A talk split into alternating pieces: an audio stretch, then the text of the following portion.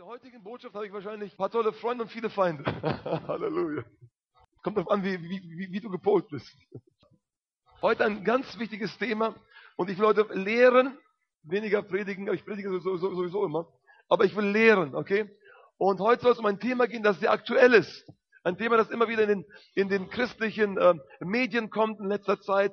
So eine ganze Welle, die jetzt da kommt und viele Menschen, viele Christen sind konfus und durcheinander. Und zwar ist das große Thema Gnade. Sag mal Gnade. Halleluja. Ja, amazing Grace. Gnade groß. Halleluja. Amen. Da gibt es verschiedene Positionen, was Gnade angibt. Ja. Wir haben Leute, die glauben gar nicht an die Gnade. Die wollen sich alles verdienen. Ja, so Richtung theologische, äh, katholische Theologie. Möglichst alles richtig machen und wenn ich dann gut genug gewesen bin, komme ich in den Himmel. Ja, das sind dann, aber davon sind wir schon lange weg, oder? Also sowas machen wir nicht. Ne? Wir glauben doch, dass wir selig werden durch Jesus Christus, oder? Ja. Problem ist bloß, und jetzt kommt's. Oft haben wir so einen ganz, ganz komischen, giftigen Cocktail von Gnade plus meine Werke. Und da leben ganz viele Christen heute noch in den Gemeinden, ja. Sie haben Gnade zum Teil verstanden und mischen Gnade mit Gesetz und merken es nicht mal. Ich habe Vergebung, ich komme auf den, in den Himmel, weil ich eben an Jesus glaube und dann nicht Haartracht. zum Friseur gehe oder nicht zum Friseur gehe. Okay? Schmuck, ja oder nein? Oder? Es gibt Gemeinden, da darf man keine Bananen essen. Boah. Verbot. Krank, ne? Gnade, ja, Jesus, ja, und noch ein bisschen mehr, noch ein bisschen extra, und dann komme ich in den Himmel. Oder? Aber so leben wir. Und vielleicht lebst du anders. Ja, ja, du, du machst dich lustig über Menschen, die so eine Regel haben. Aber du glaubst vielleicht Jesus und dann jeden Tag 15 Minuten stille Zeit und dann kommst du in den Himmel. Und wenn du deine 15 Minuten nicht gemacht hast, dann hast du ein schlechtes Gewissen und hast Verdammungsgefühle. Ja, genau. Verdammnis. Du hast Gnade nicht verstanden. Für dich heißt in den Himmel kommen Gnade, Jesus plus stille Zeit. Das geht ja auch, ne? Oder ganz, ganz groß und, und ganz wichtig, Gnade plus Dienst gleich Himmel. Kennt ihr die Gleichung? Ich war da gewesen, ganz oft. Ja, ich bin errettet, Jesus. Ja, jetzt bin ich wieder auf Null und ab jetzt muss ich arbeiten. Ja, ich muss meine himmlischen Millionen verdienen. Kennt ihr das? Dann hast du Gnade nicht verstanden. Jetzt sagen manche Geschwister, ja, ja, du musst aufpassen mit dieser Gnadenlehre. Die ist zu radikal. Du musst sie ausbalancieren. Weißt du, wenn du deine Gnadenlehre ausbalancierst, hast du eine Irrlehre. Sag mal Amen. Und wenn das Amen schwer über die Lippen kommt, dann hast du Gnade nicht verstanden. Wenn du Gnade versuchst auszubalancieren mit Gesetz, mit Werken, mit, mit, mit, mit eigenem Gehabe, Getue, hast du Gnade nicht kapiert. Willkommen im Club der theologisch Ratlosen. Du hast keine Ahnung von dem, was eigentlich passiert ist am Kreuz. Wir werden gerettet allein aus Gnade. Sag mal Gnade. Halleluja. Und weißt du, heute Abend darfst du nehmen Gnade um Gnade, um Gnade, nach Gnade. Und dann, wenn du noch nicht genug hast, nimmst du noch ein bisschen mehr Gnade. Jesus war voller Gnade und Wahrheit. Und die Bibel sagt, aus seiner Fülle haben wir genommen. Gnade nach Gnade, nach Gnade, nach Gnade. Und weißt du, wenn du heute mit einem Teelöffel hergekommen bist, geistlich gesprochen, also ein geistlicher Teelöffel, ich möchte heute einen Teller für Geistlichkeit. Dann kriegst du genau einen Teller für Gnade mit. Und die, die, die, die geistlich stark unter uns haben so, eine, so einen Pappbecher, halb voll, ja, mitgebracht, ja. Herr, bitte einmal nachfüllen. Gnade. Dann kriegst du einen halben Pappbecher voll Gnade mit. Und die Glaubenshelden haben einen Eimer mitgebracht. Ja. Ein Eimer. Jesus, bitte einen Eimer voll Gnade. Und weißt du was? Der wird voll. Den nimmst du mit nach Hause. Und die ganz Schlauen, die kommen mit, mit, mit, mit einem Tanklastwagen, ja? fahren davor, ne? Schlauch rein, wake up, ja? alles Gnade, alles her. Ja? Machen den ganzen Tanklastzug voll, fahren nach Hause, stellen ihn ab, hat funktioniert, immer noch genug da, oder? Wisst ihr, Gnade ist wie so ein Meer, das kannst du nicht leer pumpen. Da ist genug für dich, mehr als genug. Und weißt du, ich, ich möchte keinen kein, kein Truck fahren, ich möchte keine Tassen mitnehmen, ich möchte keine, keine, Teelöffel mitschleppen, weißt du, ich möchte einen Badeanzug anhaben. Ich möchte in der Gnade schwimmen. Und ich möchte beim Schwimmen trinken, weißt du? Ich möchte mich von der Gnade überfluten lassen. Halleluja. Gnade ist so befreiend. weißt du, das sagt jemand, der ein Knecht des Gesetzes war. Ja, ich. Jemand, der kaputt gegangen ist daran, fast verzweifelt, fast gescheitert ist daran, dass er Gott nicht gefallen konnte, ohne zu wissen, dass ich die ganze Zeit Gott schon so gefallen habe. Moment, nein, wir predigen keine billige Gnade. Keine Gutscheine zum Sündigen heute Abend. Ne? Gibt's heute, heute Abend nicht an der Tür. Nein. Nicht sündige, nein. Wenn du sündigst, hast du Gnade nicht verstanden. Kommen wir nachher noch zu. Aber du darfst Gnade zuerst erleben. Da ist genug Gnade da. Und viele Menschen wollen unser, unser Verhalten reglementieren. Du darfst dich doch nicht so, ein Christ verhält sich doch nicht so, oder? Da werden Regeln aufgestellt. Ich habe heute mal ein paar Verkehrsschilder mitgebracht. Die Mitarbeiter haben fleißig gebastelt. Da geht schon. So. Ah, ein paar Kandidaten, wer möchte eins haben? Ah, du kriegst eins. Bitte schön Vorfahrt gewähren. Da hinten, ah, Alex, komm. Was nicht noch für dich? Ah, der ist gut hier. No U-Turns. Der ist gut, bitteschön. Noch jemand? Da hinten, komm. 70 und nicht mehr als 70 fahren. Schön hochhalten, ne? Geht das? Keinem wehtun? Okay. Noch jemand? Wir haben, acht auf, noch mehr Steuer da oben. So, wir haben einmal Einfahrt verboten. Ah, meine Frau auch noch. So, Bruder, mal gut. Einfahrt verboten für dich. Mal für dich. Wunderbar. Heute macht ihr beim Predigen mit. Schatz, was willst du? Stopp oder Überholverbot? Überholverbot. Wo du nimmst Stopp, ne? Genau, so. Halleluja, Stopp. Alles klar. So, jetzt haben wir ein paar Schilder stehen. Die stehen heute fürs Gesetz. Einverstanden? Okay? Wenn du im Straßenverkehr bist und dich nicht in die Verkehrsregeln hältst, dann hast du das Gesetz gebrochen, richtig? Amen. Und weil du das Gesetz gebrochen hast, logische Schlussfolgerung, stellen wir noch mehr Verkehrsschilder auf, oder? Mehr Verkehrsschilder, oder nicht? Ich mach hier noch eins, komm, gib mir das auch nochmal mit. Also, ich habe ich hab die Vorfahrt miss, äh, missachtet, ich habe ähm, äh, Überholverbot überholt. Genau, ich habe ich hab hier einmal gewendet, wo ich nicht wenden durfte und wurde einmal das Stoppschild bitte zurück. Dankeschön. So. so was, was, passiert jetzt? Was wir jetzt machen, ist folgendes. Ich habe, ich habe verstanden, ich habe gegen die Gesetze verstoßen. Ja? Das mache ich jetzt. Ich halte mir immer wieder vor. Ich, ich, ich barrikadiere mich zu mit den Gesetzen. Nicht? Ich darf nicht sündigen, ich darf nicht, nicht, nicht die Vorfahrt missachten, ich darf nicht überholen, wo Überholverbot ist, nicht wenn, ich muss anhalten. Ne? Und ich halte mir immer wieder vor. Ne? Wird es davon besser? Nein. Weißt du, was du brauchst, ist nicht mal eine Nachschulung. Eine Nachschulung wird dich nicht, nicht verbessern. Du brauchst einen neuen Autofahrer. Amen. Der von selbst nach Verkehrsregeln fährt. Jetzt kriegst du dir dein Überholverbot. Verbot das Stoppschild. Amen. Wenn jemand einschläft, einfach mit dem, mit dem Schild einfach auf dem Kopf. Ist Styropor. Halleluja. Ja. Wir, wir, wir bauen noch mehr Schilder auf. Wir bauen noch mehr Gesetze auf um ja sicherzustellen, dass keiner ausbricht. Und weißt du was? Je mehr Schilder du ausbrichst, aufbaust, desto mehr ist der Reiz da, auszubrechen. Biblisch. Ich zeige dir das mal. Das Gesetz, die Schilder sind gut, ja, die sind nicht verkehrt. Aber die waren nie dazu da, die sind nicht dazu da, Menschen zu verändern, Autofahrer zu verändern. Nein. Die können dir aufzeigen, du fährst zu schnell, aber die können dich nicht verändern. Wenn du schnell fahren willst, wirst du trotzdem zu schnell fahren. Wenn du über Stoppschild fahren willst, wirst du trotzdem rüberfahren, weil es dich nicht verändert. Es zeigt dir nur, Moment, hier hast du was falsch gemacht. Das ist das Gesetz.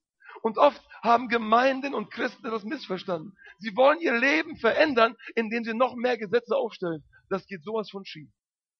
Weißt du warum?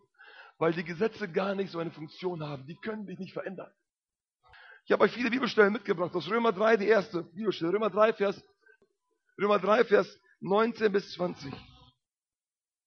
Wir wissen aber, dass das Gesetz alles, was es spricht, zu denen sagt, die unter dem Gesetz sind, nicht mehr zu mir. Das ist vorbei. Halleluja. Zu mir spricht das Gesetz nicht mehr. Bin ich jetzt gesetzlos? Nein, aber ich bin gesetzeslos. Halleluja. Das ist schwierig zu übersetzen, ne? es heißt hier, Vers 19, dass es denen etwas sagt, die unter dem Gesetz sind, damit jeder Mund verstopft werde und alle Welt vor Gott schuldig sei. Dazu war das Gesetz da. Amen. Das Gesetz kann dir nicht helfen. Das Gesetz stopft den Mennoniten und den Baptisten und den Pfingstlern und den Charismaten, den Katholiken und den Lutheranern alle das Maul. Ihr seid Sünder, sagt das Gesetz. Damit jeder Mund verstopft werde und alle Welt vor Gott schuldig sei. Das war die Funktion des Gesetzes. Deine Gemeinderegeln oder deine selbstgemachten Regeln führen dich nirgendwo hin.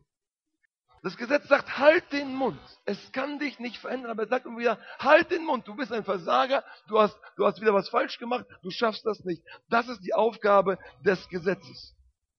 Das Gesetz gibt der Sünde noch mehr Kraft. Hör mal hin. Das Gesetz gibt der Sünde noch mehr Kraft. Wir meinen, wir können die Sünde reglementieren, ja? Wir bauen Gesetze auf, das machst du, das machst du nicht, und jetzt werde ich schön brav sein. Nein, ganz im Gegenteil. Sobald du das Gesetz aufstellst, provoziert es dich noch mehr zur Sünde. Halleluja. Römer 7, Vers, Vers 8. Da nahm aber die Sünde ein, äh, da, da nahm aber die Sünde einen Anlass durch das Gebot und bewirkte in mir jede Begierde. Denn ohne das Gesetz ist die Sünde tot. Wow. Das heißt, das Gesetz, die wir Gesetze aufbauen, die heutigen Gesetze, die damaligen zeremoniellen Gesetze, die moralischen Gesetze, alle Gesetze, die es gibt, in einen Topf. Sogar die zehn Gebote. Alle Gesetze.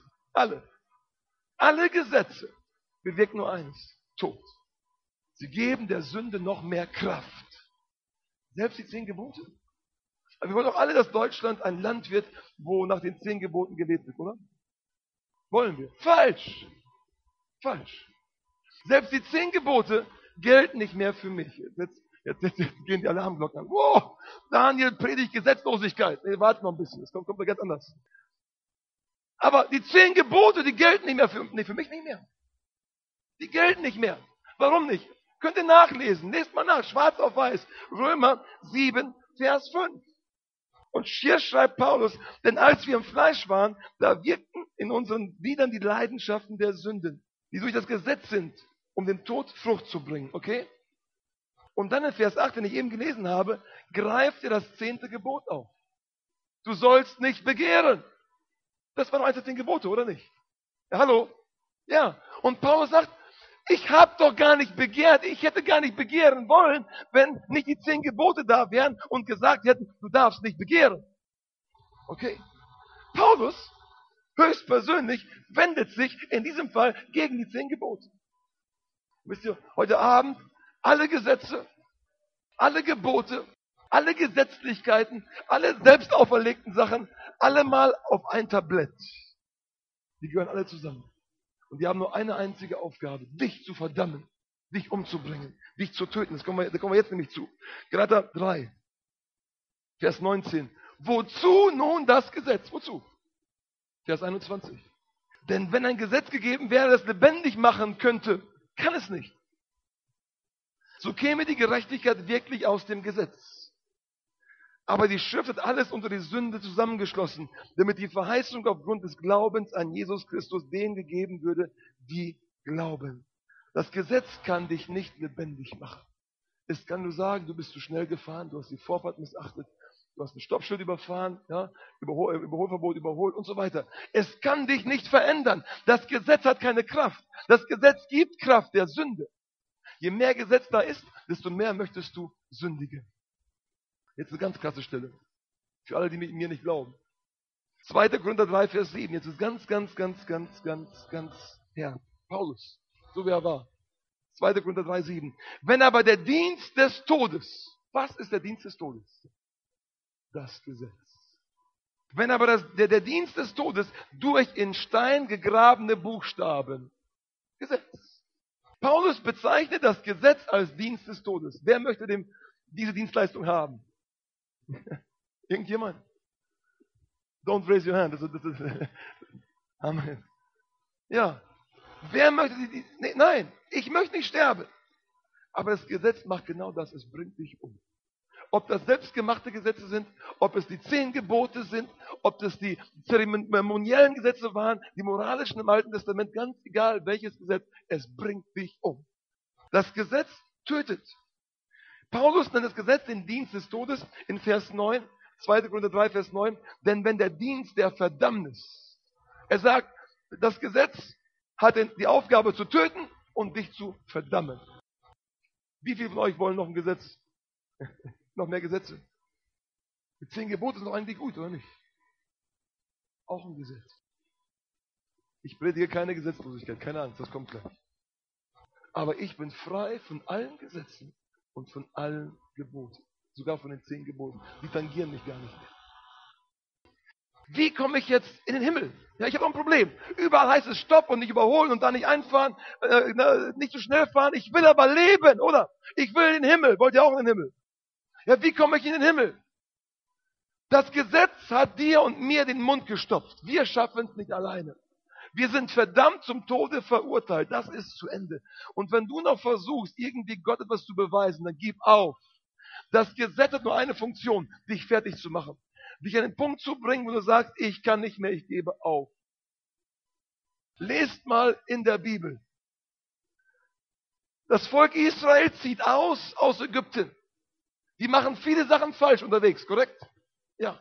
Die murren gegen Gott, die machen vieles falsch. Und weißt du was? Gott straft sie nicht. Bis zum Sinai. Lest mal nach. Sehr spannend. Die gleichen Leute, das gleiche Volk, sie ziehen aus aus Ägypten, sie murren gegen Gott, sie machen die gleichen Sünden, die sie später auch nochmal tun werden, die gleichen Sünden, sie werden nicht bestraft. Nicht bestraft. Aber, sobald wir beim Sinai sind und das Gesetz kommt, sofort danach, hey, sobald, sobald sie um, am Murren waren, boom, Ärger, Stress, Feuer, Strafe, Krankheit. Warum? Weil sie ab dann unter dem Gesetz waren. Und weil wir oft diese Gesetzesmentalität haben, bestrafen wir uns oft selbst. Gott will mich nicht heilen. Ich bin zu sündig. Gott kann mich nicht segnen. Ich bin zu sündig. Ich habe heute Morgen nicht die 15 Minuten gebetet. Gott kann mich nicht segnen. Heute Morgen vergessen, die Bibel zu lesen. Oh, ich armer Wurm. Ja. Weh mir, ich komme in die Hölle. Das ist alles Gesetz. Sollen wir in der Bibel lesen? Ja. Sollen wir beten? Natürlich. Freiwillig. Zwei Stunden, drei Stunden, natürlich. Sünde gibt dem, der dem Gebot Kraft, gibt dem Gesetz Kraft. Wie werden wir gerecht? Jetzt kommt der einzige Weg. Das ist wirklich der einzige Weg. Und weißt du, wie der heißt? Jesus Christus. Halleluja. Und weißt du, wie man Jesus buchstabiert? G-N-A-D-E. Jesus.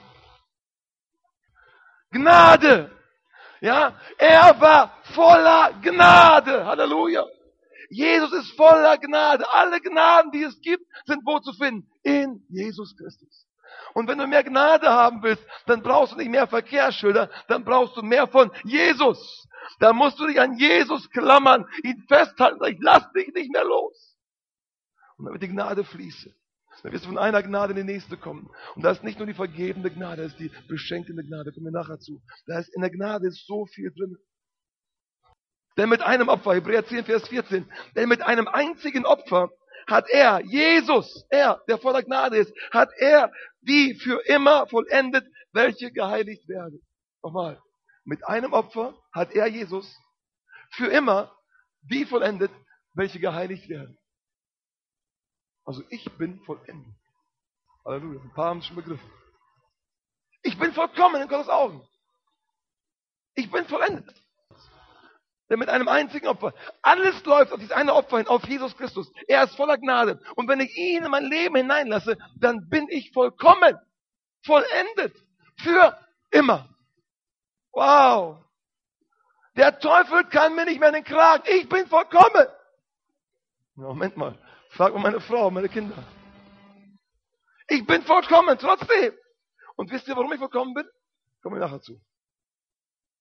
Kolosser 2, Vers 13. Er hat durch euch, er hat euch, die ihr tot wart in den Übertretungen und in dem unbeschnittenen Zustand eures Fleisches, mit ihm lebendig gemacht, indem er euch alle Übertretungen vergab.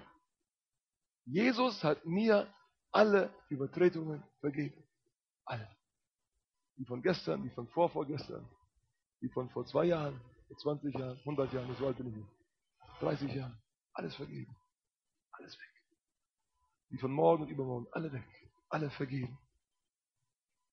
Römer 8, Vers 1, es gibt keine Verdammnis mehr für die, die in Christus sind, keine Verdammnis mehr. Wie werde ich jetzt errettet? Aus der Gnade. Ja, Epheser 2, Vers 8, denn aus Gnade seid ihr gerettet worden. Aus Gnade. Durch Glaube. Halleluja. Und das nicht aus euch, nicht aus Werken, damit sich nicht jemand rühme. Paulus ist ganz klar, was uns errettet ist, die Gnade. Und durch den Glauben empfangen wir die Gnade. Halleluja. Und dann sind wir gerettet, nicht durch Gesetz.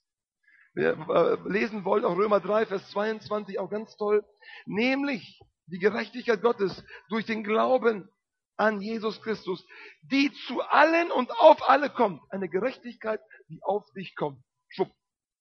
Eine Gerechtigkeit, die zu dir kommt. Schwester, Bruder. Wow. Eine Gerechtigkeit, die ich mir nicht erarbeite. Eine Gerechtigkeit, die zu mir kommt. Die auf mich kommt. Nämlich die Gerechtigkeit Gottes durch den Glauben an Jesus Christus, die zu allen und auf alle kommt, die glauben. Und wenn ich an Jesus komme, kommt seine Gerechtigkeit auf mich und ich bin gerecht. Nicht, weil ich eine gerechte Performance habe, sondern weil er mir die Gerechtigkeit geschenkt hat. Sie ist auf mich gekommen. Sie ist zu mir hinzugekommen. Halleluja.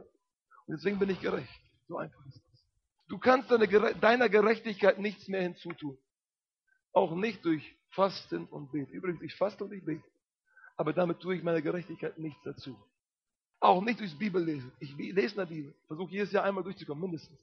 Ja, das tun wir alles, aber ich werde deswegen nicht gerecht. Ich bin schon gerecht. Ich bin angenommen. Ich habe schon ewiges Leben. Ich bin die Gerechtigkeit Gottes. Meine Sünden sind vergeben. Da ist keine Verdammnis mehr. Leute, es ist herrlich. Und plötzlich bin ich befreit zu leben. Ich kann mich plötzlich hinauswagen. Ich kann etwas tun, ich muss nicht Angst haben. Ich muss nicht gezwungen sein, weil da 70 steht, ja. Ah, ich, ich darf nicht, nein. Ich kann dort schnell fahren, wo der, der Heilige Geist mir sagt.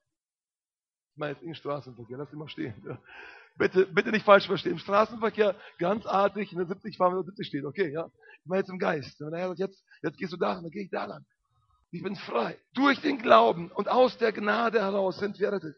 Jetzt schauen wir uns mal den Abraham an, nicht? Abraham, unser Glaubensvater. Na, ein ganz toller Hecht, oder? Abraham, wow. Wir schauen alle auf zu Abraham, unser Glaubensvater. Ne? Er ist gerecht geworden. Aus Glauben, richtig. Toller Mann, oder? Ja, ja, hat ein bisschen gelogen zwischendurch. Ne? Ganz toller Mensch. Ja. ja, war ein Götzendiener. Ja, aber toller Mensch, oder? Ja. War, war ein Betrüger, ja, toller Mensch sonst. Betrüger. Hat seine Frau einem König überlassen. Thema Ehe und Scheidung und die ganze, die, die, die ganze Schiene. Aber sonst ganz in Ordnung, oder? Wisst ihr? Abraham war weit weg von perfekt. Abraham hat massive Fehler gemacht. Ja? Er hat massive Charakterschwächen gehabt und trotzdem sagt die Bibel, er war gerecht. Warum? Weil er an Gott glaubte. Und Gott hat ihm die, Gerecht, die Gerechtigkeit zugerechnet. Fertig. Er musste nichts tun. Er war einfach gerecht, weil Gott sagte, du bist gerecht. Fertig. Halleluja. Und genau die gleiche Gerechtigkeit haben wir heute in Christus. Du musst nichts tun. Zero. Nix. Du musst an ihn glauben. Und so kannst du auch Wunder empfangen. Wenn du aufhörst, dich selbst zu verdammen, ah, Gott kann mich nicht heilen, ich bin so schlecht. Ah. Nein, Gott will dich heilen, obwohl du schlecht bist. Gott hat, Gott hat Abraham gerecht gemacht, obwohl er schlecht war. Gnade. Du kannst Gnade einfach so empfangen. Er macht dich gerecht. Nicht aus Werken, allein aus Gnade. Jetzt kommen wir zu einer ganz wichtigen Frage, die wird oft gestellt. Hier, hier können mich die Freunde verlassen, ist mir auch egal. Ist biblisch.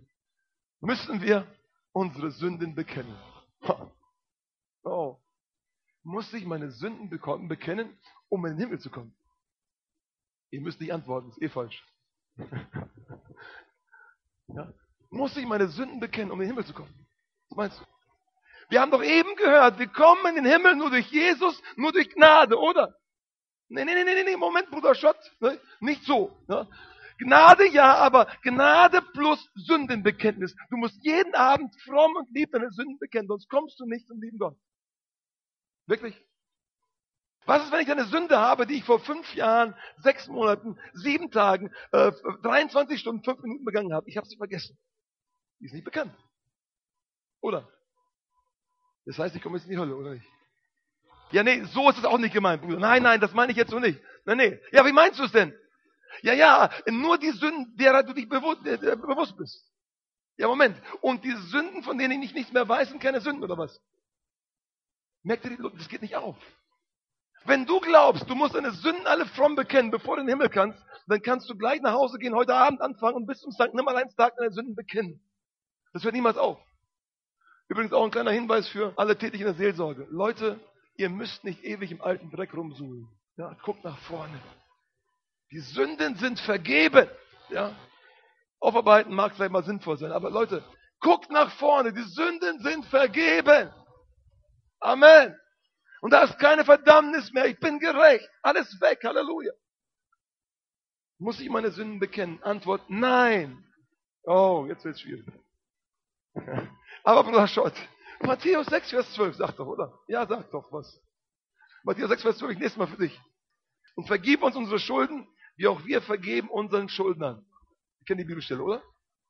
Hm? Was machen wir damit? Hilfe. Ja, und kurz darauf heißt es auch, ja, und wenn wir nicht vergeben, wird Gott uns auch nicht vergeben, richtig? Wow. Was machen wir damit? Weißt du was? Altes Testament. Und für viele beginnt das Alte, das Neue Testament dort, wo es im Buchdeckel, nee, wo es hier heißt, nicht, in Matthäus 1, nicht, steht klar geschrieben, Bruder Schott, hier steht auch Neues Testament, nicht? Das ist doch immer schon gewusst. Hier auf Seite, ich weiß nicht, wie gesagt das ist. Das Neue Testament beginnt hier auf Seite, Moment, 991, äh, 90, 989. Hier beginnt das Neue Testament. Steht doch geschrieben, ganz fett. Das Neue Testament, ne? oder? Und Matthäus, Kapitel 6, 12 ist auch im Neuen Testament, oder? Nein, ist im Alten Testament. Ist zwar hier ein tolles Blatt hier zwischen ne, eingefügt. Ist Altes Testament. Woher weiß ich das? Lest mal Galater 4, Vers 4. Jesus wurde geboren und unter das Gesetz getan. Stimmt oder nicht? Ja. Er lebte zur Zeit des. Ach so, Moment mal. Also alter Bund, oder? Wo fängt der neue Bund eigentlich an? Genau, mit dem Tod Jesu. Ein Bund fängt erst an, wenn die Person, ein Testament fängt erst an, wenn die Person, die, die das Testament geschrieben hat, gestorben ist. Und als Jesus starb, hat er mit seinem Blut das Neue Testament besiegelt. Halleluja. Das heißt, Matthäus 6, Vers 12 ist im Alten Testament Gesetz. Da, Gesetz. Was für ein Gesetz? Jesus möchte den Leuten zeigen, Leute, ihr könnt doch gar nicht selig werden. Wenn ihr darauf, wenn, Jesus sagt, der Maßstab ist so hoch, ihr müsst einander vergeben, sonst vergebe ich euch nicht. Gesetz. Nicht Gnade. Gesetz. Und er hat den Pharisäern damals gezeigt, wie unmöglich es eigentlich ist, überhaupt gerecht zu werden. Es geht gar nicht. Wenn, wenn Gott dir nur dann vergibt, wenn du deinem Bruder, deiner Schwester vergeben hast, weißt du was, dann, dann bist du noch verloren, heute noch. Glaub es mir. Sei doch mal ehrlich. Es gibt vielleicht Leute in deinem Leben, die du nicht vergeben hast. Vielleicht möchtest du vergeben, du hast noch nicht vergeben. Und wenn du nicht vergeben hast, laut der Bibelstelle, ne, dann wird Gott dir auch nicht vergeben. Aber das ist im Alten Testament. Galater 4, Vers 4. Als aber die Zeit erfüllt war, sandte Gott seinen Sohn, Jesus, geboren von einer Frau und unter das Gesetz getan. Er war im Gesetz. Okay.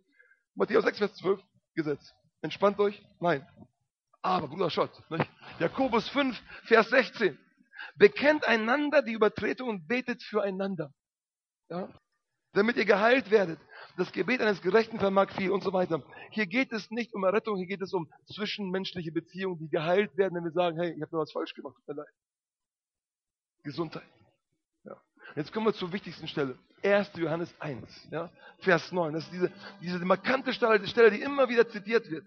Wenn wir aber unsere Sünden bekennen, so ist er treu und gerecht, dass er uns die Sünden vergibt und uns reinigt von aller Ungerechtigkeit. Logische Schlussfolgerung. Wenn wir aber unsere Sünde nicht bekennen, dann ist er nicht treu und gerecht. Ne? und vergibt uns die Sünden auch nicht, oder? So denken wir doch eigentlich. Also fleißig jeden Abend jede Sünde bekennen. Ja? Auch wenn du bei 70, 71 gefahren bist. Ja, Moment mal, das ist noch 3% Toleranz, oder? Mein Tacho geht nicht ganz genau. Vielleicht bin ich ja 69 gefahren, oder? Oder bin ich, Moment, ich bin eigentlich 69 gefahren, habe darauf geachtet, aber vielleicht fahre ich ein bisschen schneller, wegen der Toleranz. Vielleicht bin ich doch 72 gefahren. Muss ich bekennen. Moment mal, ich habe da heute Morgen einen schlechten Gedanken gehabt, weil der, der eine dort hier im Überholverbot überholt hat. Ich habe dort dem einen an der roten Ampel fast einen Finger gezeigt, ne? fast, nur fast. Haben das dann so gedacht, in meinen Gedanken, nicht? Und, oh, auch bekennen. Ja? Äh, das nimmt kein Ende. Ich habe heute Morgen zwei Minuten zu lang geduscht. Jetzt ist der Wasserhaushalt in der ganzen Welt durcheinander. Ja, Moment. Ja, wo willst, du, wo willst du aufhören? Das hört nie auf.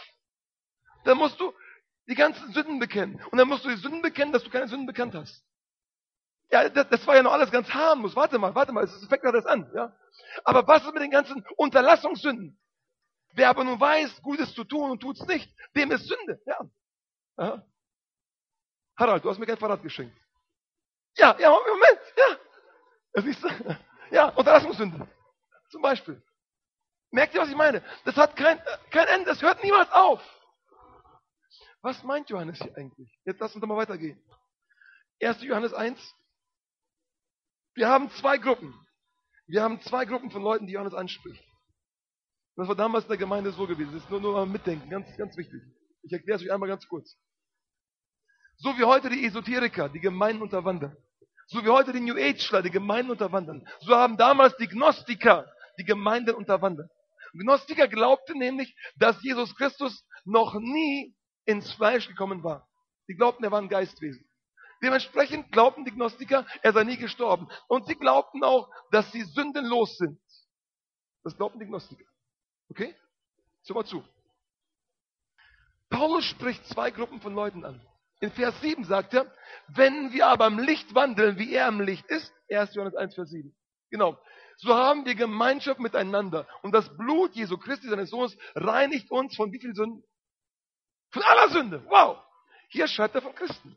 Das sind Menschen, die im Licht wandeln. Das sind Menschen, die Gemeinschaft haben mit Jesus, die, die, die gereinigt sind durch das Blut Jesu, okay? Und weißt du was? Die haben ein Dauerabo. Sofort, sofortige Reinigung. Huh, sofort weg. Ja? Das waren die Christen. In Vers 8 schreibt, Paul, äh, schreibt Johannes jetzt zu den Gnostikern. Hört mal zu. Wenn wir sagen, dass wir keine Sünden haben, wer sagt das? Sagst du das? Sagst du, dass du keine Sünden hast? Ich nicht. Das haben die Gnostiker gesagt. Wir haben keine Sünde. Wenn wir sagen, wir haben keine Sünde, so verführen wir uns selbst und die Wahrheit ist nicht in uns. Wenn die Wahrheit nicht in dir ist, ist Christus nicht in dir, oder? Hallo? Könnt ihr mir folgen oder nicht? Ja. Er spricht Leute an, die die Wahrheit nicht in sich hatten. Und sie sagten, wir sündigen nicht. Das war die Aussage der Gnostiker. Okay. Wenn wir aber unsere Sünden bekennen, so ist er treu und gerecht. Und jetzt sagt, sagt Johannes, Leute, diese Gnostiker, ihr müsst eure Sünden bekennen. Ihr müsst einmal euch eingestehen, dass ihr Sünder seid. Erst dann könnt ihr die Gnade ergreifen. Halleluja. Er spricht hier nicht davon, dass wir Christen geknechtet jeden Abend, jeden Tag, jede Sünde penibel aufsuchen und bekennen müssen. Nein, wir sind frei. Es ist eben nicht Gnade plus Sündenbekenntnis. Es ist nur Gnade. Lies mal weiter. Wenn wir sagen, dass wir nicht gesündigt haben, so machen wir ihn zum Lügner und sein Wort ist nicht in uns. Das sind keine Christen. Die Christen haben sein Wort in sich. Okay, zusammengefasst. Johannes sagt, Leute, die Gnostiker, die müssen einmal kapieren, dass sie Sünder sind und dann werden sie Gnade empfangen. Aber für euch Christen, einmal zurück bitte zu Vers, Vers 7, aber für euch Christen, die ihr im Licht wandelt, ja, wie er im Licht ist, so haben wir Gemeinschaft miteinander. Und das Blut Jesu Christi, seines Sohnes, macht uns rein von aller Sünde. Moment, wo ist das Sündenbekenntnis geblieben? Weg. Er spricht zu Christen. Menschen, die an Jesus glauben, die im Licht wandeln, die Gemeinschaft haben. Das Blut reinigt uns. Wir sind frei von Sünden. Manche gucken ganz ungläubig. Okay. Halleluja. Ari, wir mal, du fährst Auto und überfährst so ein, so, so ein Vorfahrtgewehrenschild, okay? Okay. Hast du einen Führerschein? Bist dabei, okay, das gilt auch. 70, du fährst statt 70 100. Okay? Bei dir, was haben wir hier? Patrick, was hast du hier? Überholverbot, ne? Genau. Du überholst ein Überholverbot, äh, du fährst trotzdem weiter, dann Bruder, du, du, du fährst durch, obwohl du nicht einfach reinfahren darfst. Und der, der, sorry, der, der, der, der Alex, der wendet einfach dort, wo er nicht wenden darf, ja. Okay. Alle haben sie gesündigt, oder? Was machst du jetzt? Wie kommst du aus dem Schlamassel raus? Machst du den den ganzen Tag? Ne? Ich habe die Vorfahrt missachtet. Ich habe die Vorfahrt missachtet. Ich bekenne ja, ne? Im Moment, weiß Gott das nicht oder weiß er das? Muss ich Gott erzählen, ich habe heute die Vorfahrt missachtet. Das weiß er doch, oder? Ja, warum machst du das denn? Ich muss die Vorfahrt, ne? Ich habe selbst missachtet. Nee, warum machst du das? Hilft das Bekennen dir weiter? In irgendeiner Form? Nein.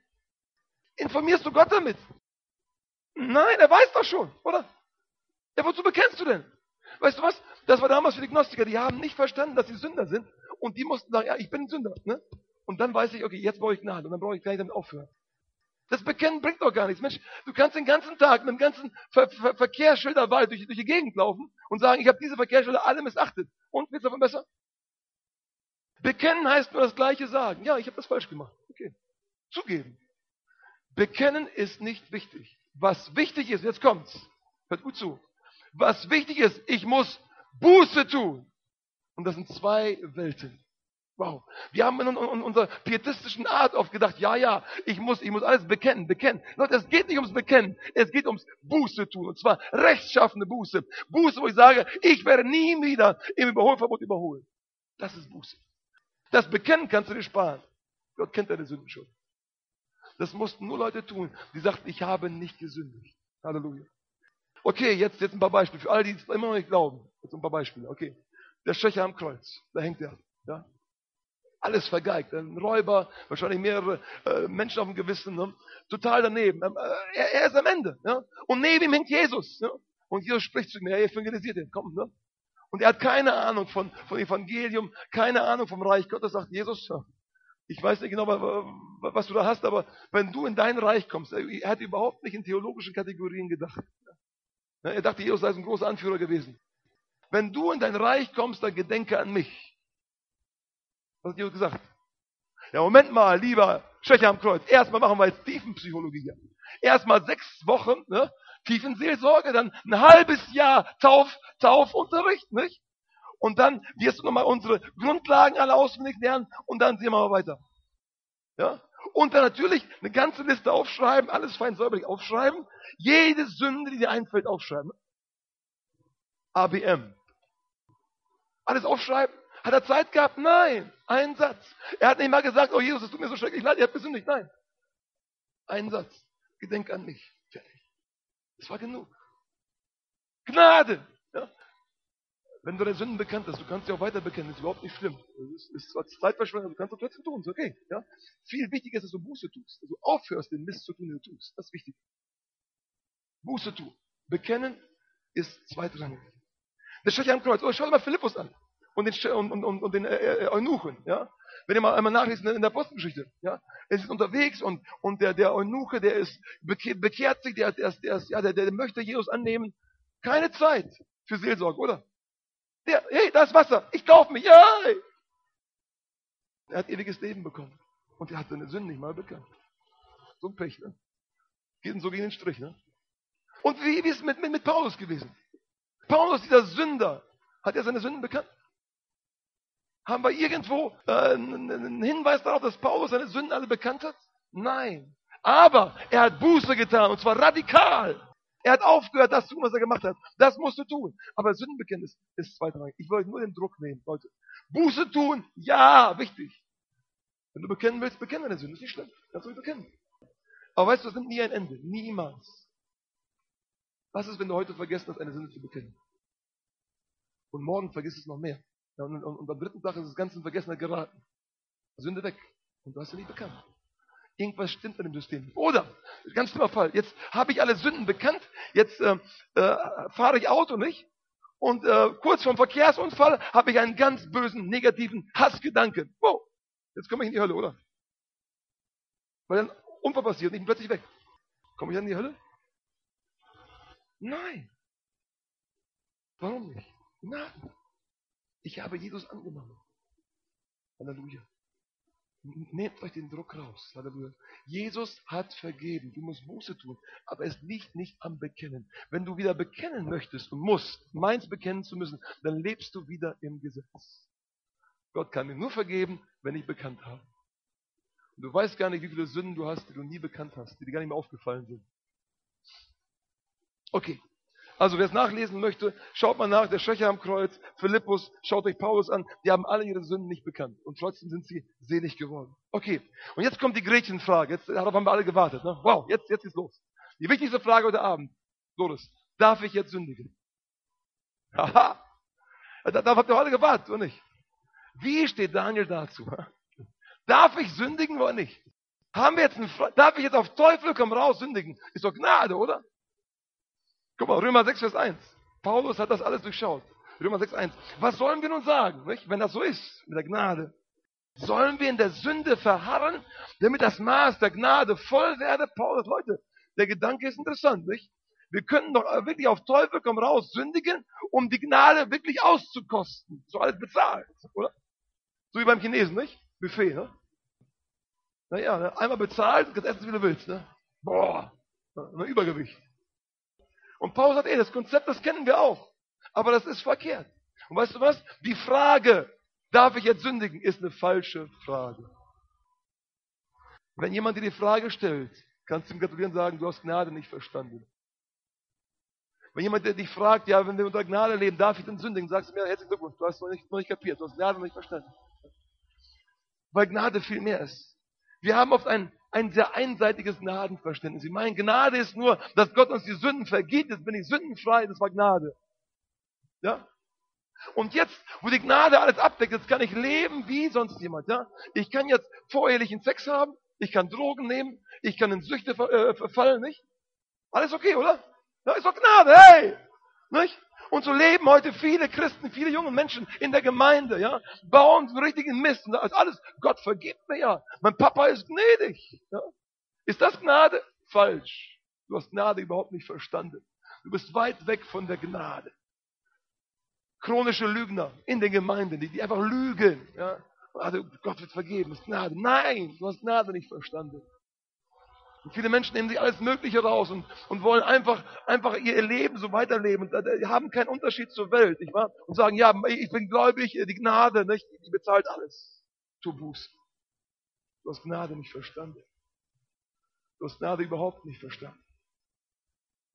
Wenn du glaubst, dass Gnade dazu da ist, um zu sündigen, um sündigen zu dürfen, dann hast du sie nicht verstanden. Petrus sagt in 1. Petrus 2,16, als Freie und nicht als solche, die die Freiheit als Deckmantel für die Bosheit benutzen. Und das tun viele Christen. Die kommen in die Gemeinde, sind Gemeindemitglieder und sagen, die Gnade wird schon richten, ich bin bekehrt, ich bin wiedergeboren, er hat mir alles vergeben und jetzt darf ich sündigen wie auch vorher. Und er wird alles bezahlen. Du hast Gnade nicht verstanden. Du bist noch bei den Schweinen. Und damit meine ich das Gleichnis aus Lukas 15. Ja? Wie der Sohn von zu Hause abhaut, ja, und er ist mit den Schweinen, ja, er, er passt auf die Schweine auf, er riecht wie ein Schwein, er stinkt wie ein Schwein, ja, er isst wie ein Schwein, ja, er spricht wie ein Schwein, ja, aber er ist noch der Sohn des Vaters, natürlich ist er das, ja, Gnade, aber dort im, ne, beim Schweinetrog. Und so leben heute ganz viele Christen. Die wollen weiter die Sünde genießen, da ist doch kein Genuss. Die wollen weiter, ne, den ganzen Mist weitermachen und die haben Gnade gar nicht verstanden. Ja, die sind noch errettet, hoffentlich aber die sind am Schweinetrog. Ja, die denken wie Schweine, die reden wie Schweine, die benehmen sich wie Schweine. Ich will nicht sagen, dass sie Schweine sind, nein. Die sind noch Söhne des Vaters. Aber sie haben Gnade nicht verstanden. Aber der Sohn im Gleichnis hat Gnade verstanden und er ist auf und nach Hause gekommen. Er hat Buße getan. Amen. Dann kommt er nach Hause und dann will er seine Sünden was? Was würdest du tun? Bekennen, genau. Er will seine Sünden bekennen und sagt, Vater, ich habe so einen frommen Spruch eingeübt, den will ich dir jetzt aufsagen. Ja? Und dann hat er vorher recherchiert gehabt und, und, und, und, und das oft äh, ausgefeilt und oft geübt gehabt. Und sagt, Vater, ich habe gesündigt gegen den Himmel und vor dir, ich bin nicht mehr wert, ein Kind zu, dein Kind zu sein, mach mich zu einem deiner Tagelöhner. Hat er gut geübt gehabt. Sein Bekenntnis, ja. Und was macht Papa? Der läuft ihm entgegen und er unterbricht ihn im Bekenntnis, sagt, ist genug, stopp! Du bist zurück. Du hast Buße getan. Darauf kommt es an. Du kannst dein Bekenntnis sparen. Er kommt nie dazu, seinen Satz zu Ende auszusprechen. Nächstes Mal nach. Alles in Lukas 15,5. Er hat seine Entschuldigung niemals zu Ende gebracht. Warum nicht? Papa sagt, es geht mir gar nicht um dein Bekenntnis. Kannst du den Hut stecken. Hauptsache, du bist zu Hause. Hauptsache, du hast Buße getan. Hauptsache, du bist zurück. Ja? Das ist Gnade. Zurückzukommen. Wenn du glaubst, du kannst jetzt sündigen, hast du Gnade nicht verstanden. Ich erkenne daran, wie du lebst, wie viel Sieg du hast, daran erkenne ich, wie viel Gnade du schon verstanden hast. Gnade ist nicht nur vergebende Gnade, das denken wir oft. Wir meinen oft, okay, ich war vor meiner Bekehrung, war ich bei minus 10. Hab so viel falsch gemacht, minus 10 Punkte, ja. Und dann habe ich mich bekehrt und jetzt bin ich wo? Bei null. Woo! Falsch. Das ist die vergebende Gnade. Ich war von minus 10 zu null. Aber weißt du was? Wenn du Gnade verstanden hast, dann bist du von minus 10 bei plus einer Million. Da ist so viel mehr drin. Da ist Vergebung, ja, das ist für, für Anfängerchristen. Vergebung, ja, Gnade, ja. Aber da ist Gnade nach Gnade, nach Gnade, nach Gnade. Da ist heilende Gnade, befreiende Gnade, finanzielle Gnade, äh, Gnade in der Kraft, Gnade in Beziehungen. So viele Gnaden, alle in Christus. Und jemand, der so viel Gnade geschmeckt hat und erfahren hat, und jemand, der ein Millionär geworden ist, der geht nicht zu den Schweinen, um noch ein bisschen Schweinefutter zu essen. Deswegen sage ich, wenn du, wenn du noch beim Schweinetrog bist, hast du Gnade nicht verstanden. Menschen, die Gnade verstanden haben, sind im Haus des Vaters, ganz nah am Vater dran. Die essen jeden Tag von seinem Brot, die genießen die Gemeinschaft mit dem Vater. Die sind zu Hause, nicht irgendwo bei den Schweinen. Halleluja. Gnade gibt dir Kraft, nicht mehr zu sündigen. Das ist der wichtigste Punkt dieser Abend. Und das ist das richtige Gnadenverständnis. Gnade gibt dir die Kraft, nicht mehr zu sündigen. Und dann hast du Gnade begriffen. Und zwar nicht nur, oh, ich würde jetzt so gerne, ich würde so gerne diese Sünde begehen, oh, ich darf ja nicht. Gesetz, Stoppschild. Ne? Falsch. Das ist, das ist Gesetz. Nein. Gnade, ich bin so gesegnet, ich bin weit entfernt von allen Schildern, ich bin so gesegnet, ich will da gar nicht hin. Ich lebe nicht mehr hier, ich lebe jetzt hier, auf einem anderen Niveau. Ich bin auf einer anderen Ebene. Mich tangieren die Gesetze überhaupt nicht. Ich bin hier bei meinem Papa. Mir geht's hier gut. Ich habe hier ewiges Leben. Ich habe hier Reichtümer. Ich will doch gar nicht mehr zum Schweinetrog, oder? Aber Menschen, die es nicht begriffen haben, die meinen immer, ja, da hinten beim Schweinetrog, war gar nicht so schlecht, das Schweinefraß, ne? Ging ja, ne? Ja, noch ein bisschen mit dem Schwein, dann komme ich sonntags wieder zurück zu Papa. So ein Quatsch. Du hast die Herrlichkeit und die Gnade gar nicht begriffen. Wenn du wirklich Gnade begriffen hast, dann willst du gar nicht weglaufen. Dann willst du gar nicht weiterfahren, wo es Stopp heißt. Dann willst du gar nicht wenden, wo man nicht wenden darf. Dann willst du nicht 100 fahren bei 70. Du willst dem Vater gefallen. Dann bist du in der Gnade. Und die Gnade gibt dir Kraft, nicht zu sündigen. Römer 6, Vers 14. Und hier widerspricht Paulus zu unserer Logik total. Römer 6, 14. Denn die Sünde wird nicht herrschen über euch. Haha, natürlich nicht. Ne? Wir haben doch so viele Schilder aufgebaut. Jetzt kann die Sünde nicht mehr herrschen. Das wäre unsere Logik. Paulus sagt nein. Die Sünde wird nicht herrschen über euch, weil ihr nicht mehr unter dem Gesetz seid, sondern unter der Gnade. Weil ihr auf einem anderen Niveau seid. Jetzt seid ihr im, im, im, Niveau der Gnade, in einem ganz anderen Level. Halleluja. Die Kraft nicht zu sündigen. Vers 18. Nachdem ihr aber von der Sünde befreit wurdet, Moment mal, du kannst von der Sünde befreit werden. Paulus spricht von den Leuten in Rom und sagt, die Leute in Rom von der Sünde befreit worden. Uh. Von der Sünde befreit worden. Wie? Durch die Schilder? Nein, durch Gnade. Weißt du warum? Die sind so nah am Papa dran. Die haben so viele Reichtümer bekommen. Die wollen gar nicht mehr vom Papa weglaufen. Die wollen mit Papa bleiben. Ja? Die lieben ihn so sehr. Er, ist, er hat sie so sehr angenommen, sie wollen seine Liebe immer spüren. Die wollen gar nicht mehr zu den Schweinen. Die sind frei von der Sünde. Vers 22. Jetzt aber, da ihr von der Sünde frei und Gott dienstbar geworden seid. Wow. Von der Sünde frei sein. Wie? Durch Gnade, Gnade, Gnade. Und zwar nicht nur vergebende Gnade, sondern gebende Gnade. Nicht nur vergebende, sondern gebende Gnade. Überfluss, Segen. Halleluja. Paulus sagt, ihr seid Könige, ihr seid Priester, ihr seid, oder auch Petrus sagt das, Könige, Priester, ihr seid Botschafter Christi. Und ein Botschafter Christi bei den Schweinen, das macht keinen Sinn. Als Christen sind wir sowas von gewürdigt und geehrt und angenommen. Wir wollen gar nicht mit Gott beschmutzig. Halleluja. Sag mal, ich gefalle Gott. Schwierig, ne? Ich gefalle Gott. Ich gefalle ihm. Weil, ja, weil ich perfekt bin. Nein, ich bin nicht perfekt. Aber ich gefalle ihm. Weißt du, das sage ich ganz oft, das habe ich auch schon gesagt, wenn, wenn Gott ein Portemonnaie hat. Und vielleicht hat Gott ein iPhone. Wenn Gott ein iPhone hat, hat er hier ein Bild von mir. Ne, hier so. Guck mal hier. Guck mal, hier, guck das hin. Hier, nee, hier ist mal das Bild von, nee, meinst du schon, ist, ist er schon. Mir leid. ja, mal, hübsch, ne? Eine Frau und ich. Halleluja. Und weißt du, wenn, wenn Gott ein iPhone hat, dann macht er jeden Morgen einmal auf. Wow, wow, toller Junge. Ja, das ist doch Heresie, oder? Das darf man nicht sagen, ne? oder? Das ist doch stolz, sowas zu sagen. Ne? Wie kann er behaupten, dass Gott. Ja, ich weiß das. Weißt du wieso? Ich habe Gnade verstanden. Ich bin angenommen bei Papa. Er liebt mich. Und jeden Morgen, wenn, wartet er auf mich, bis ich, ich fertig bin, bis ich zu ihm komme und sage, jetzt haben wir Zeit, können wir reden. Jetzt beten wir. Er hat mich lieb. Er liebt mich. Und das ist Gnade. Ich habe Gnade verstanden. Das ist so ähnlich wie, wie, wie, wie mit, mit der Raupe und dem Schmetterling. Ja? Wenn eine Raupe zu einem Schmetterling wird, dann will der Schmetterling doch nicht wieder zurück, oder? Er ist da, um zu fliegen. Er will wegfliegen. Und das ist Gnade. Du bist in einer anderen Dimension. Du bist nicht mehr die Raupe, du bist ein Schmetterling, du kannst fliegen. Ja? Und du befällst Gott schon. Halleluja. Und heute darfst du das Fliegen lernen hier. Nicht wörtlich nehmen, bitte. Halleluja. So, und wenn ich dann doch sündige, was mache ich dann, wenn ich sündige? Was mache ich da? Wenn ich sündige? Bekennen, ne? Ja, Buße tun, ganz genau. Wenn ich gesündigt habe, muss ich Buße tun. Was ist Buße? Umkehr. Ich, hab, ich bin hier lang gegangen, ich meinte, das wäre richtig und dann muss ich Buße tun. Hier, da lang gehen. Und das ist das Problem, das wir haben heute in vielen Gemeinden. Die bekennen alle nur ihre Sünden und machen genau so weiter. Und machen, tun nie Buße. Und weißt du, wenn du zu lange, ja, wenn du zu lange hier langläufst, hier langläufst, immer wieder langläufst, ja, irgendwann mal fällst du aus der, aus der Gnade. Das gibt's. Man kann aus der Gnade fallen.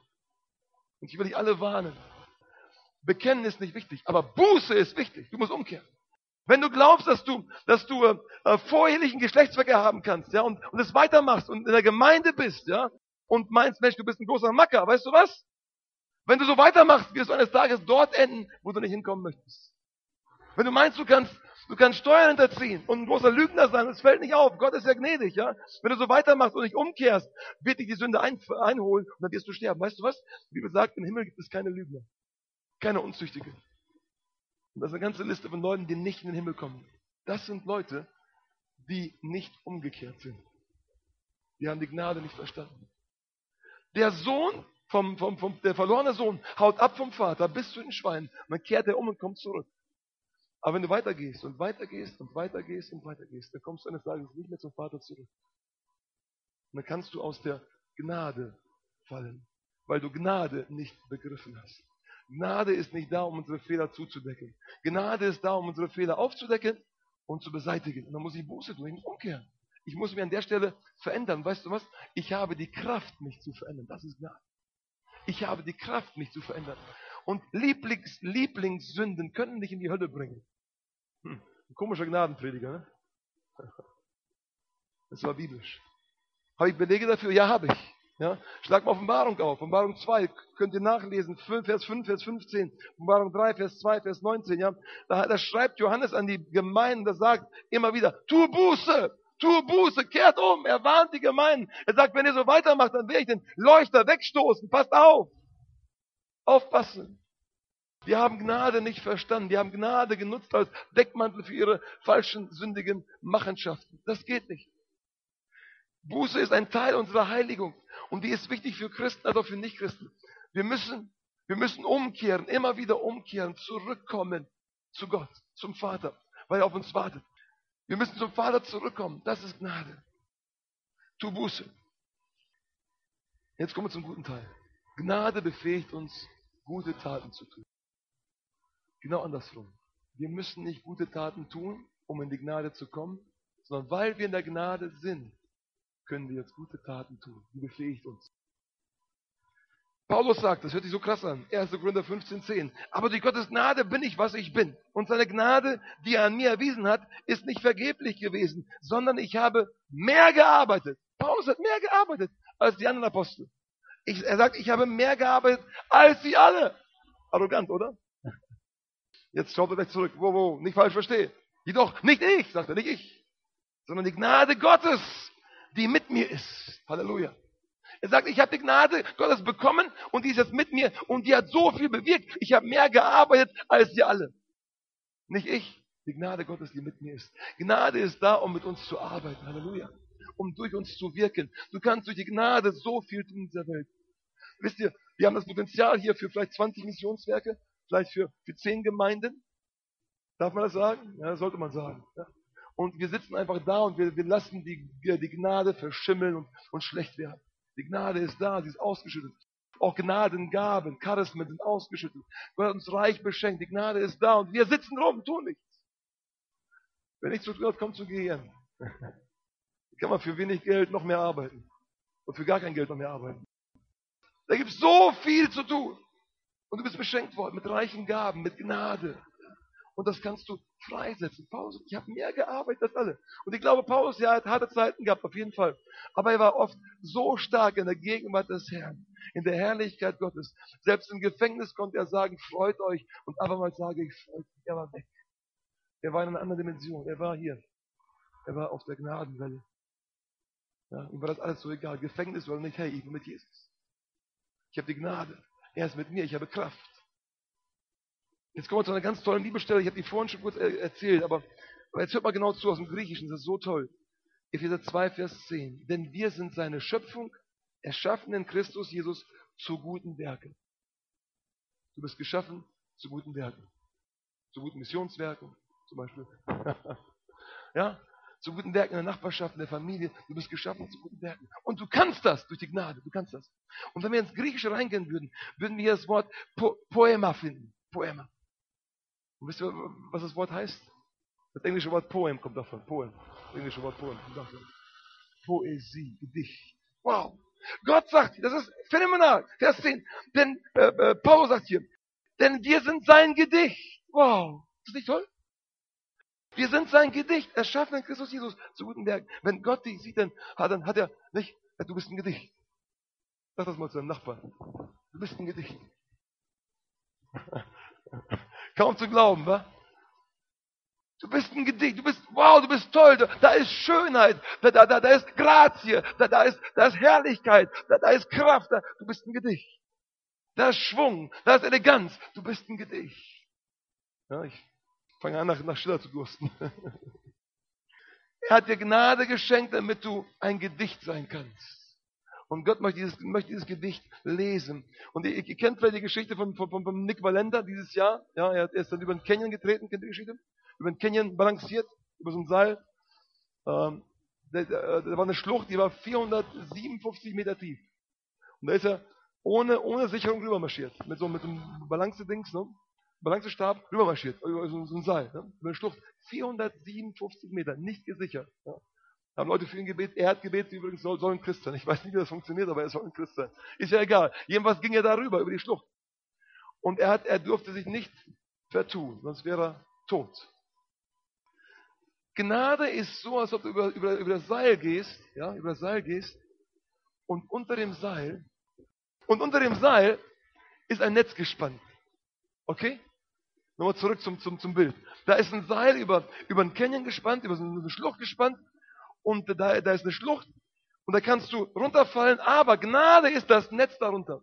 Na, der Nick Valenda hat kein, kein Netz gehabt, aber äh, in der Manege normalerweise, wenn die, die, die Kunststücke machen dort im Zirkus, ja, da gibt es immer ein Netz, das fängt die auf. Okay? Das ist Gnade.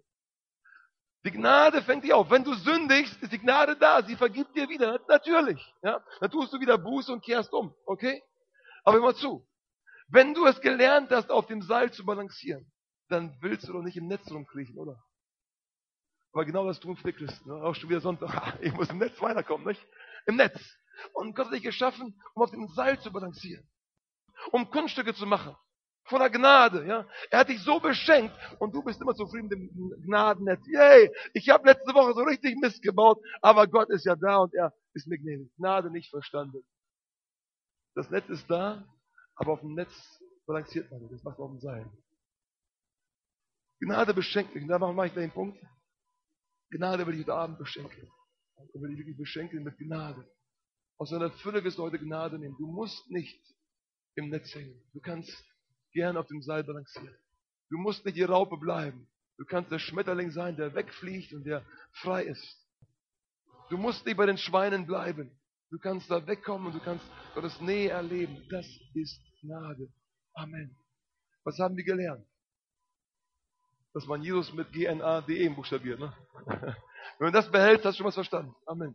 Wir haben gelernt, dass Gnade uns vergibt. Ja. Aber wir haben auch gelernt, dass Gnade uns reich beschenkt. Heute. Und heute Abend darfst du aus der Gnade schöpfen. Eine Gnade nach der anderen. Aus seiner Fülle darfst du schöpfen. Gnade um Gnade um Gnade. Du darfst Gottes Gedicht werden heute Abend. Und Gott wird auf dich herabschauen und sagen, Mensch, dieser, der, dieser Sohn, diese Tochter, die gefällt mir einfach. Das ist so ein Segen. So ein Segen. Amen. Gott will dich heute auf das Seil schicken. Er will dich herab, herausholen aus dem Netz und sagen, hey, stell dich aufs Seil. Du kannst balancieren. Wichtig. Bekennen, okay, darfst du machen, nicht so wichtig. Buße, sehr wichtig. Du musst Buße tun. Ganz wichtig. Nimm nicht die Gnade als Deckmantel für das Böse. Und denk daran, die Gnade ist so viel mehr als von minus 10 auf 0. Die ist von minus 10 auf plus eine Million oder plus unendlich. Heute Abend kannst du Gnade empfangen, aber du kannst sie nur empfangen, wenn du im Kopf frei bist von Verurteilungen. Jedes Wunder kann heute Abend passieren. Der Heilungswunder, Befreiungswunder, finanzielle Wunder, alles mögliche kann passieren. wenn du dich hier oben befreist vom Gesetz. Das Gesetz hilft dir überhaupt nicht. Es zeigt nur, da hast du was falsch gemacht, da hast du was falsch gemacht und da hast du was falsch gemacht. Und du bekennst deine Fehler und je, je, je mehr du sie bekennst, desto mehr möchtest du die Fehler wiederholen. Wichtig ist, du musst umkehren, oder umkehren. Von den Fehlern umkehren hin zu Jesus. Da ist so viel Gnade, die du geschenkt Okay? Jedes Gesetz muss heute Abend zerbrechen. Weißt du, warum die zehn Gebote nicht mehr für mich gelten? Weil ich die Ehe nicht brechen möchte, weil ich nicht begehren möchte, weil ich nicht stehlen möchte, weil ich nicht lügen möchte, weil ich Gottes Namen nicht missbrauchen möchte. Deswegen tangieren mich die Gebote gar nicht. Ich bin gar nicht mehr auf dem Niveau, ich bin hier. Ich bin befreit, ich von der Sünde. Die Sünde hat keine Kraft mehr über mich. Warum? Ich will nicht mehr. Warum? Weil ich von innen verändert worden bin. Durch Gnade. Amen. Und wenn du immer sündigen möchtest ne, und dich immer so zurückhalten musst, oh, ich will nicht, ich will eigentlich, aber ich darf ja nicht. Ne? Ich gehe ja zur Kirche. Dann hast du Gnade nicht verstanden. Und genauso leben heute viele tausende Christen. Die würden so gerne sündigen, die würden so gerne, die meinen, die verpassen den ganzen Spaß der Welt. Ja? Die würden so gerne da draußen sein, ja, die dürfen ja nicht. Ja? Die müssen ja den Gemeinderegeln konform leben. Die haben Gnade nicht verstanden. Aber wenn du Jesus begegnet bist, ihn erlebt hast und einfach erfahren hast, dass da alles ist, alle Geschenke da sind, dann willst du gar nicht mehr weg von ihm. Dann willst du gar nicht mehr nicht, dir Zeit nehmen zum Einbrechen, zum Stehlen, zum Steuerhinterziehen. Dann betest du lieber in der Zeit. Ja? Da willst du keinen anlügen. Das ist alles gewesen. Das Gesetz hat keine Kraft mehr über dich. Du bist frei. Wollen gemeinsam beten. Du darfst die Augen schließen. Danke, Jesus. Danke, Jesus. Und ich weiß nicht, ob das Wort heute zu dir gesprochen hat oder nicht. Aber ich weiß, ich, ich habe es lehren sollen heute Abend. Deswegen habe ich es getan, um meinem Herrn zu gefallen. Und nicht um dir zu gefallen, um ihm zu gefallen. Und darum geht es im Leben. Es geht nicht darum, Menschen zu gefallen. Es geht nicht darum, in ein Schema zu passen. Es geht darum, ihm zu gefallen, Jesus zu gefallen. Und ich gefalle Jesus. Und ich möchte ihm noch mehr gefallen. Aber ich weiß, dass ich ihm jetzt schon gefalle. Weil ich vollkommen bin in Christus. Heute Abend darfst du umkehren. Wenn du ein falsches Gnadenverständnis gehabt hast bis hierhin. Wenn du Gnade benutzt hast als Denkmantel für das Böse, dann musst du heute umkehren und die wahre Gnade erleben. Die befreiende, die vergebende, die segnende Gnade erleben. Das darfst du jetzt tun. Ich möchte mit dir beten. Und wenn du dieser Gnade begegnen möchtest in Christus, wenn du Vergebung haben möchtest und nicht nur Vergebung, noch mehr, wenn du möchtest, dass Gott dich beschenkt, darfst du jetzt die Hand heben. Ich möchte mit dir gemeinsam beten. Danke, Jesus. Danke, Jesus. Danke, Jesus. Lass uns gemeinsam beten. Auch wenn du die Hand nicht gehoben hast, bitte bete einfach mit, hilf uns zu beten. Lass uns gemeinsam beten. Sag mal, Herr Jesus. Darfst du laut sein. Herr Jesus. Ich kehre um. Ich tue Buße über meine Sünden. Über meine Gewohnheitssünden. Jesus, ich will deine Gnade verstehen. Bitte vergib mir meine Sünden. Ich tue Buße.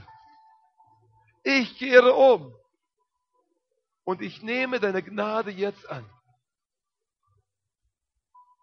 Und sie befreit mich jetzt. Danke, dass ich dein Kind bin. Dass ich ewiges Leben habe. Dass ich die Gerechtigkeit Gottes bin. Dass ich nicht mehr verdammt bin. Danke, Jesus. Amen. Deine Sünden sind vergeben und die Gnade, die du brauchst, die ist freigesetzt worden, die ist da. Heute Abend ist sie gegenwärtig, jetzt. Und der Herr möchte noch mehr schenken. Deswegen noch einmal, vergiss all deine Verdammnis. Die Sünden sind bezahlt in Jesus. Ob bekannt oder nicht bekannt. Hauptsache, du hast Buße getan, du bist umgekehrt. Du hast aufgehört damit. Deine Sünden sind weg. Jetzt darfst du empfangen. Nicht nur von minus 10 auf 0, du darfst jetzt in den Plusbereich gehen. Du darfst noch mehr empfangen, du darfst Heilung empfangen und Gaben werden freigesetzt und Salbung wird fließen. Segen wird freigesetzt. Das darfst du heute Abend alles empfangen. Danke, Jesus. Danke, Jesus.